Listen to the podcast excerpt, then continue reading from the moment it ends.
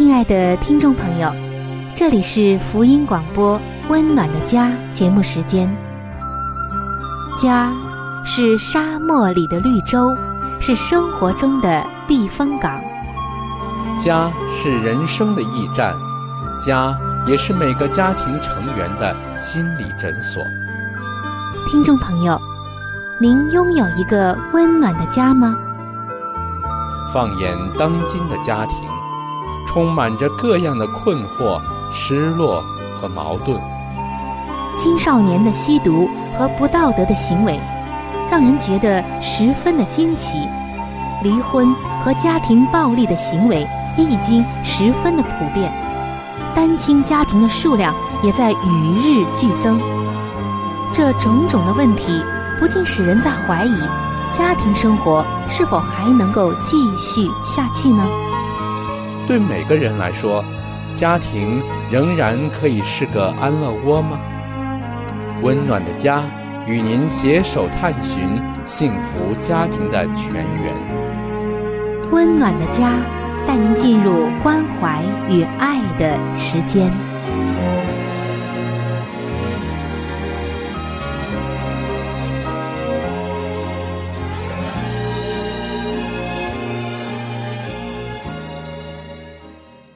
各位亲爱的听众朋友，主内平安，欢迎来收听由希望之声福音广播电台为您带来的福音节目《温暖的家》。我是主持人春雨，很开心能够和您相会在这样一档有关于我们的家庭、情感以及婚姻的节目当中。在这里，您将会感受到上帝的话语为您建造一个。温暖的家庭，圣经的智慧帮助您化解一切冰冷的关系。亲爱的听众朋友，今天我们将继续的来分享上一期的话题：如何面对婚姻当中的第三者。首先，我要再一次的说明，我们这里所说的婚姻当中的第三者，可不仅仅啊只是指的外遇。而是，只要你把某一些人事物看得比婚姻还重要，对他花去的心思和精力比婚姻和对你的配偶还要多，因此阻碍了婚姻的健康成长，甚至危害到夫妻之间的关系，这样的人事物，通通叫做第三者。我和大家说过。第三者可能是工作、朋友、孩子、外遇，也可能是父母、电视、网络、运动、购物、某一个根深蒂固的爱好等等等等。其实，就其这些本身来说呀，并没有什么罪过，关键就是我们把握的分寸是怎样的，尤其就是。我们要来了解婚姻的创立者上帝对于婚姻的旨意，我们才能明白我们对待婚姻和对待婚姻以外的人事物应该有怎样的态度，纠正自己原先蒙昧无知的，或者是明知故犯的，那么相信第三者的问题就会消失了。因为时间的关系啊，我们不能一一的和大家列举。只能举出几种常见的类型。在上一期的节目中，我们说到了工作和朋友。那么本期节目，我们要一起来看一看孩子和外遇。说到孩子，可能很多的听众朋友要觉得吃惊了：孩子怎么会成为婚姻的第三者呢？人们不是常说，孩子。是爱情的结晶，是婚姻的荣耀，是夫妻之间的纽带吗？怎么孩子会成为婚姻当中的第三者呢？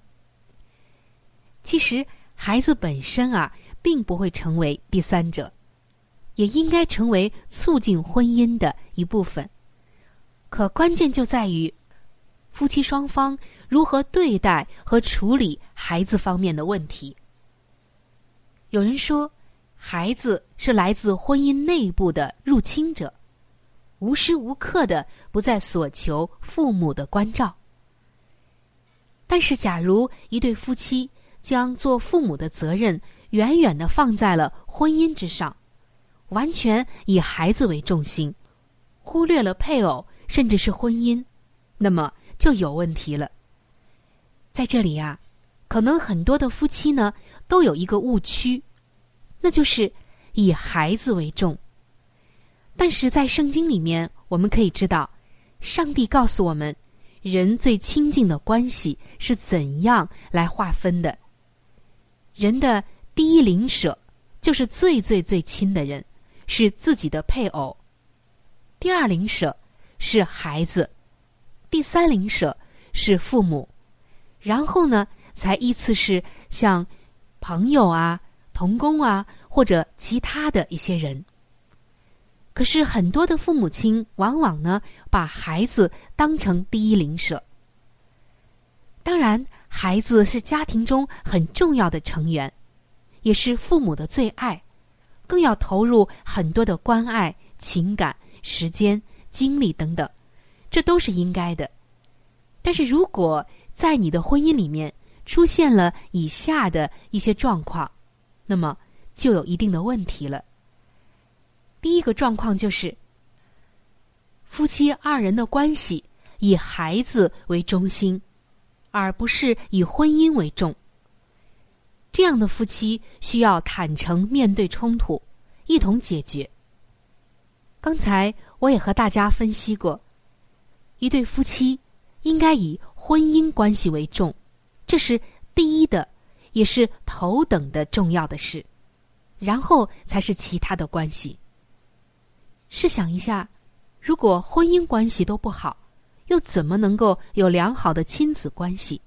又怎么能够给孩子带来更好的一个成长环境呢？在圣经中，上帝说：“人要离开父母，和妻子连为一体。”就是说，夫妻二人啊，就是一体，就像一个人一样。这个关系是最最亲密的。谈到孩子，圣经说，儿女是耶和华所赐的产业，也就是说，儿女是上帝给我们的一个产业，我们只是一个管家。不是说我们和孩子的感情关系就不亲了，而是说呢，更多的我们是要来管理好上帝给我们的这一份产业，而不是和孩子是一体，是一个人。孩子有他的空间、前途、自尊，也有他信仰的一个灵命的发展。做父母的，只要按着上帝的话语教导孩子，就是尽了本分。而孩子有一天会展翅高飞，寻求他的一片沃土，也会和他的未来的妻子、丈夫结为一体，成立家庭。但是。你们夫妻二人却要过一辈子。那么第二个状态就是过度的认同孩子。有些配偶对孩子的生活感到非比寻常的责任感，无法放手，觉得忽略配偶没关系，过度的扮演了父母的角色，这也是不符合圣经的教训的。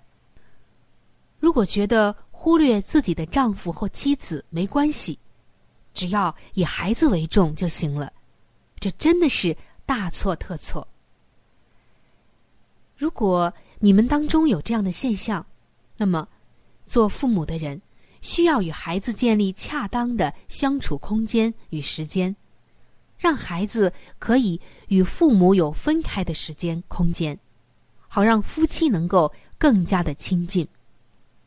接下来，我们来看第三种不好的状态，就是与孩子建立比配偶更好的界限。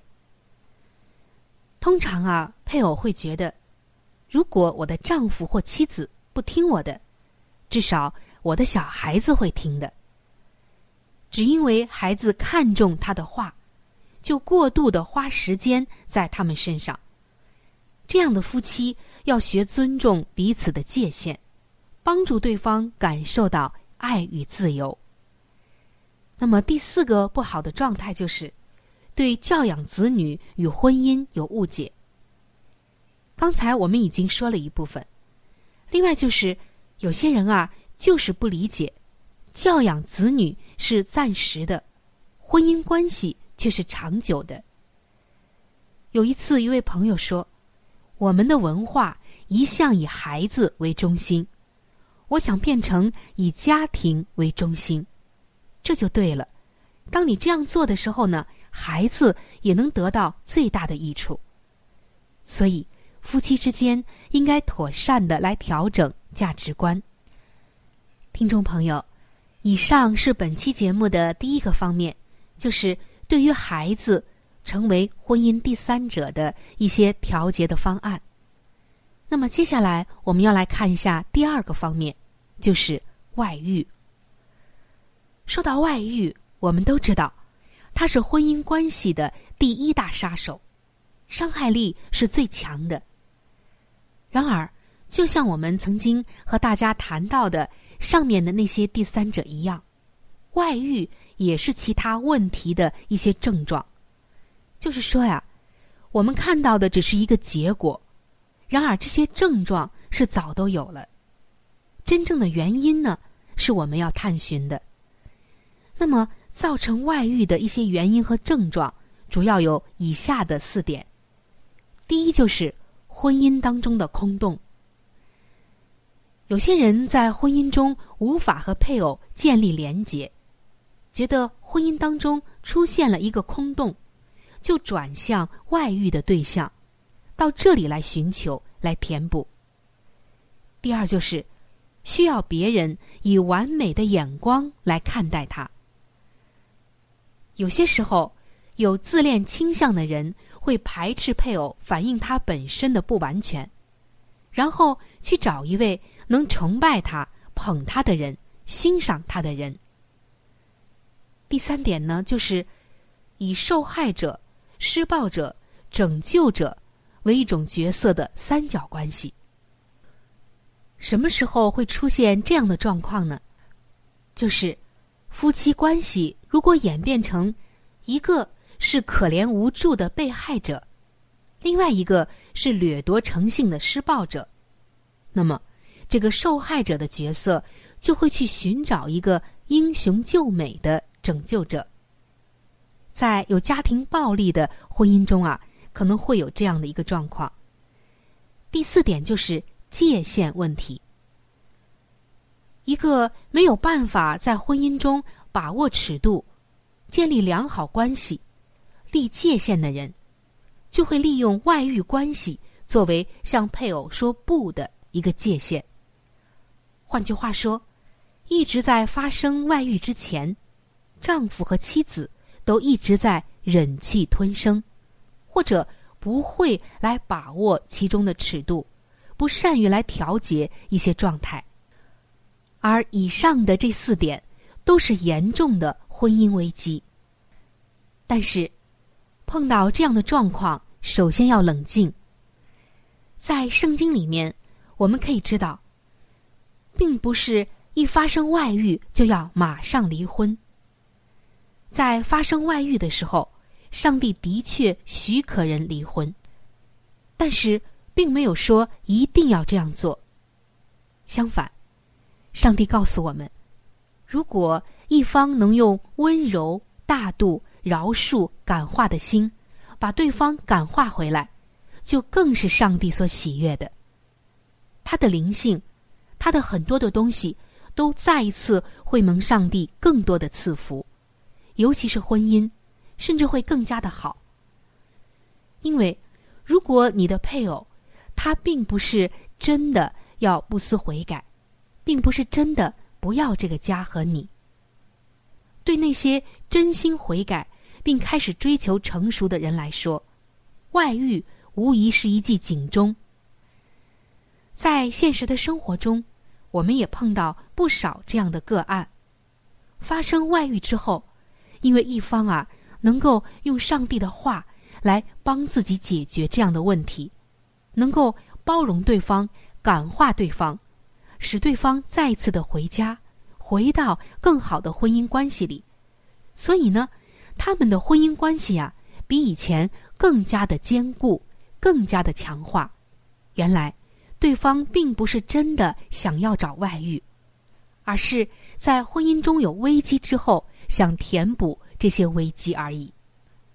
好的，听众朋友，在近两期的节目中啊，我们一起分享了婚姻当中第三者的一些类型，以及如何面对、调节的方案等等。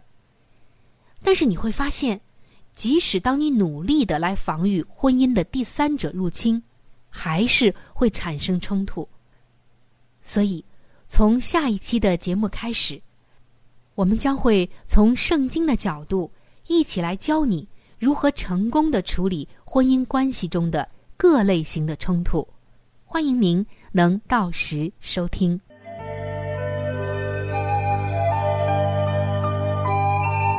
好书分享时间。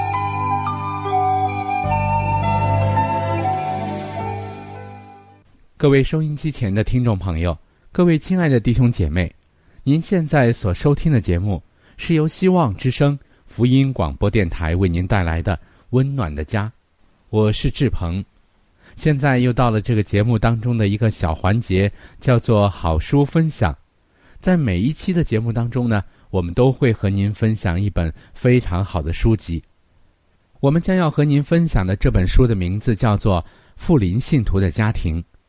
亲爱的听众朋友，这本书将会告诉我们如何的来预备进入那婚姻的殿堂，同时在婚后的生活当中如何料理家务，以及在经济、教育子女等各方面。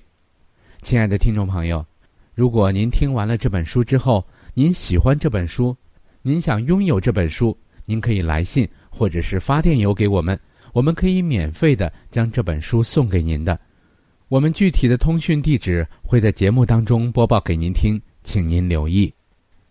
富林信徒的家庭第三十一章：因爱而生的安全感。且忆儿时，对于你们的儿女。不要一味的严厉，忘了你们做孩子的时候，也忘了他们还不过是儿童。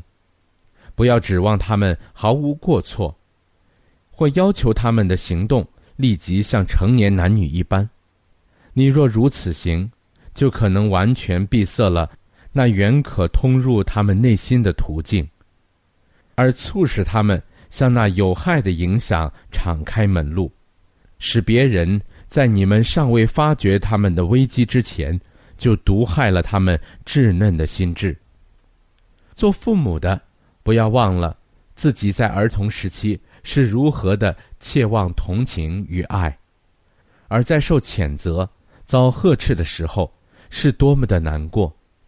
他们在感情上应该返老还童，使心智抚救自己的儿女，并能了解他们的需要。他们需要温和、鼓励的话语，母亲讲几句仁慈亲切的话语，使阳光透入孩子们的心中，使之忘却苦恼。这原是多么轻而易举的事啊！父母们呐，要爱你们的儿女，在襁褓时期爱他们，儿童时期爱他们，青年时期爱他们。不要给他们看你蹙恶不悦的样子，那要时时保持如春晖般的笑容。保守儿女于愉快的氛围中。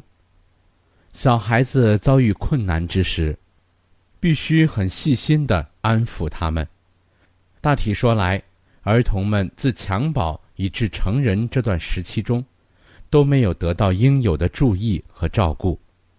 现今所急需的，乃是善于导领儿女，使他们自视为家庭中的一份子的母亲。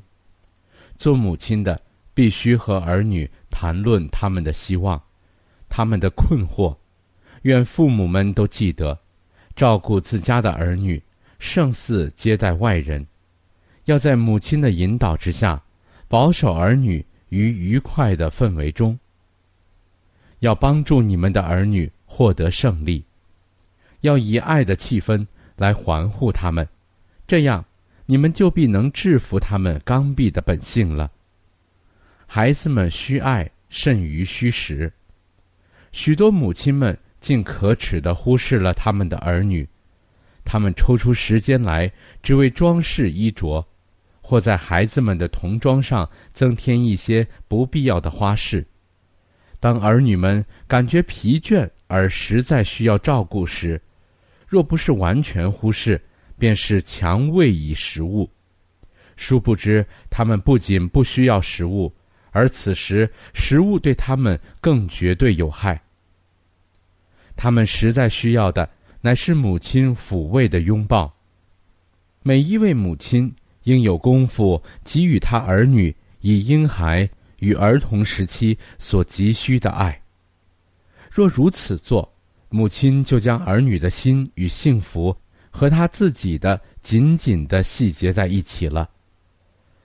他之于他们，就如同上帝之于我们一般了。合理的愿望应予满足。务使儿女们常常记住这一事实：你们是爱他们的，你们是在为他们的福利而劳碌，他们的幸福乃是你们所重视的。而你们所策划的，无非是对他们有益的事，只要是合理的，你们也当尽可能使他们小小的需求得到满足。在管理儿女的事上，万不可根据一时的冲动而行，威权与亲情必须融合在一起。凡是善良而可爱的事物，都当珍视、培育，并借着。将基督显示于他们，而引领他们盼求那上好的福分。当你们拒绝对他们有害的要求时，也该尽力使他们明白你们是爱他们，愿望他们快乐的。他们愈显得不可爱的时候，你们愈要竭尽苦心的来表现你们的爱。等到孩子信任你们，是要使他快乐，那时。爱就会粉碎一切的障碍了。这是救主待人的原则，也是必须导入教会之中的原则。爱需表现出来。许多家庭中最大的缺点，就是彼此之间没有将爱表现出来。虽则无需提倡唯情主义，然而仍需以高雅、纯洁、端正的方式来表现爱。与亲情，许多人竟断然的养成了铁石心肠，在一切言行上显出属于撒旦那一边的品质来。无论在夫妻之间、父母子女之间，以及兄弟姊妹之间，都当经常怀藏温柔的爱，要抑制每一句急躁的话，彼此之间。切不可有缺乏爱心的现象。家中每一个人都有面露和颜悦色与口出温言良语的本分，要培养那表现于细微的礼貌、言谈和体贴的关切中的温柔、亲情和爱心。好了，亲爱的听众朋友，亲爱的弟兄姐妹，好书分享这个环节呢，我们今天就和您暂时的分享到这里。那如果您对这本书籍非常的感兴趣，希望得到这本书籍的话呢，请您来信告诉我们，我们会免费的将这本书送到您的手中的。来信请寄香港九龙中央邮政局信箱七一零三零号，你写“春雨收”就可以了。如果你给我们发电子邮件也是可以的，这样更快捷一些。我们的电邮地址是 c h u。n y u 小老鼠 v o h c 点 c n，好了，亲爱的听众朋友，我们期待着您的来信。下面呢，我们将时间继续交给春雨姐妹。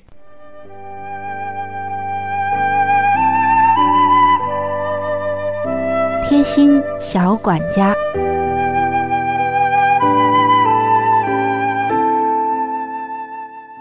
各位亲爱的听众朋友。欢迎来到贴心小管家的时间当中，我是您的朋友春雨。听众朋友，在上一期的贴心小管家当中，我们一起分享了如何鉴别番茄是否催熟过。番茄就是我们通常所说的西红柿，可以说我所认识的人没有不喜欢吃这一种蔬菜，也可以说是水果的。但是，如何食用番茄是有一定的学问的。今天啊，我们就来学习一点。首先，番茄它的性质是比较寒凉的，所以脾胃虚弱、容易腹泻的人，要适当的控制吃番茄的量。而吃番茄减肥的人也要注意了哦。非常饥饿的时候，生吃西红柿，会越吃越饿。这个时候，不如喝上一碗西红柿蛋花汤，不仅热量很低。还能够喂饱饥饿的肠胃。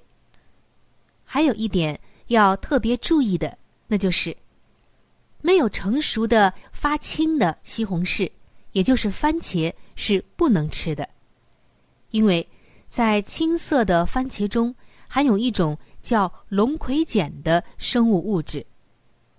如果吃了的话，轻的说感觉口腔苦涩，如果严重了。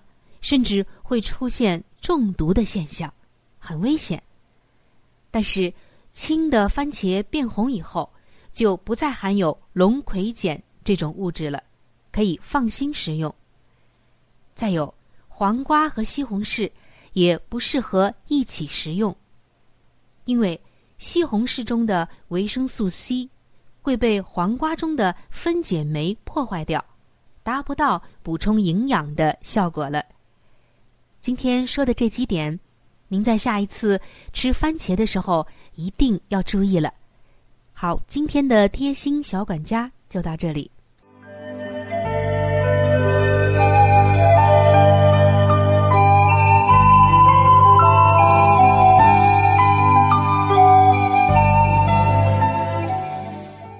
各位亲爱的听众朋友，时间过得真是很快。今天的话题呢，就和您先分享到这里了。在我们这里也为您准备了一些与家庭有关的资料，是可以免费的赠送给您的。